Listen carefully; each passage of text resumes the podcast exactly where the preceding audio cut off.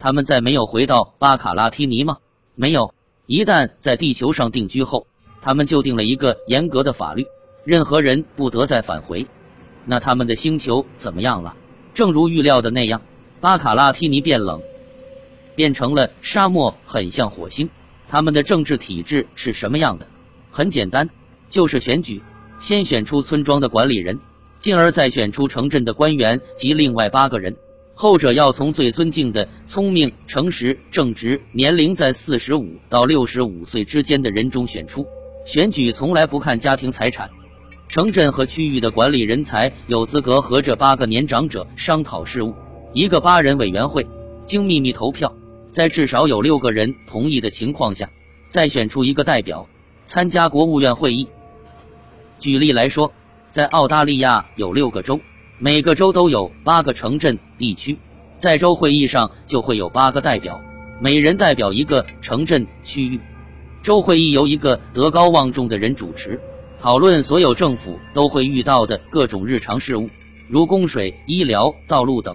关于路，黑人和黄种人都用一种很轻便的、配有燃气引擎的车辆。由于有抗磁和抗重力装置，车辆可以离开地面行驶。但是。回到他们的政治体系，他们可没有什么政党，一切都仅取决于公正和智慧。长期的管理经验使他们明白，建立持久的社会秩序需要两个不可缺少的、最重要的条件：公正和严明。关于他们的经济和社会结构，我以后再给你讲。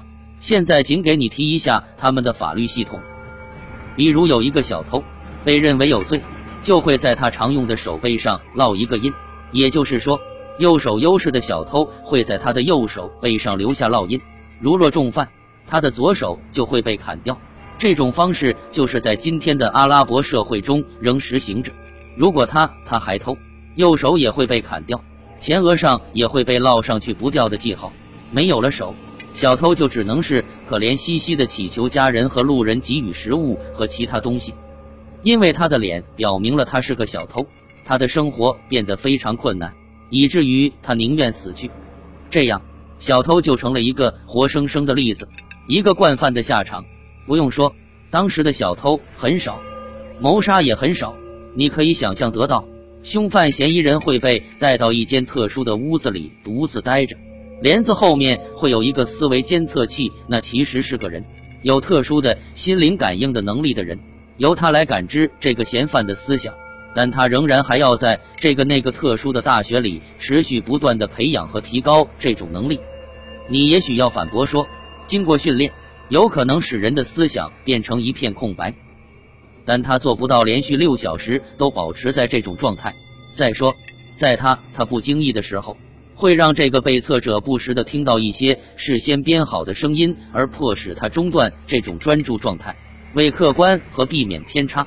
通常由六个人参加这种思维监测工作，在稍远的另一栋楼里，对原告和被告的目击者也要进行同样检测，期间没有任何语言交流。第二天和第三天各重复一次监测，每次八小时。第四天，所有的监测工作者各交给法官一份报告。法官团由三人组成，由他们面试及交叉检查被告和目击者，没有律师和陪审员在场。法官会在他们之前得知所有的案情细节，为的是能绝对肯定被告是否有罪。为什么？罪犯将被判死刑，米歇，而且是极残酷的死刑。谋杀犯将会被活着喂鳄鱼，强奸犯将被判更残酷的惩罚，因为强奸被认为比谋杀更坏。他们会被周身涂上蜂蜜，将土埋至肩膀，而附近不远处即有蚁窝。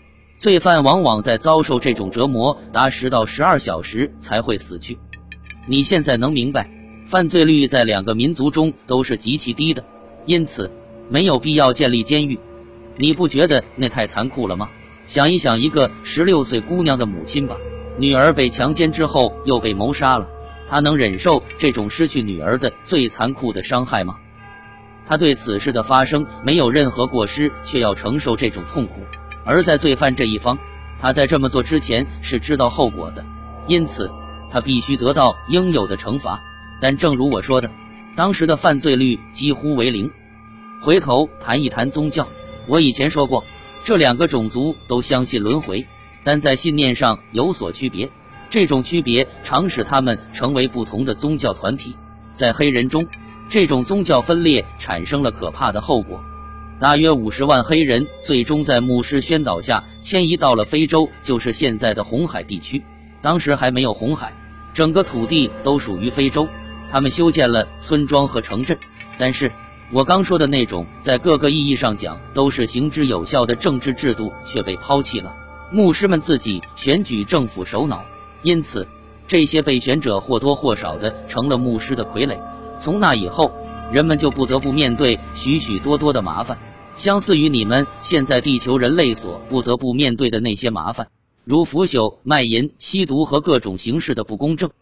而在黄种人，他们的政治体制十分健全，尽管在宗教信仰上有一些差异，他们的牧是在国家管理上没有发言权。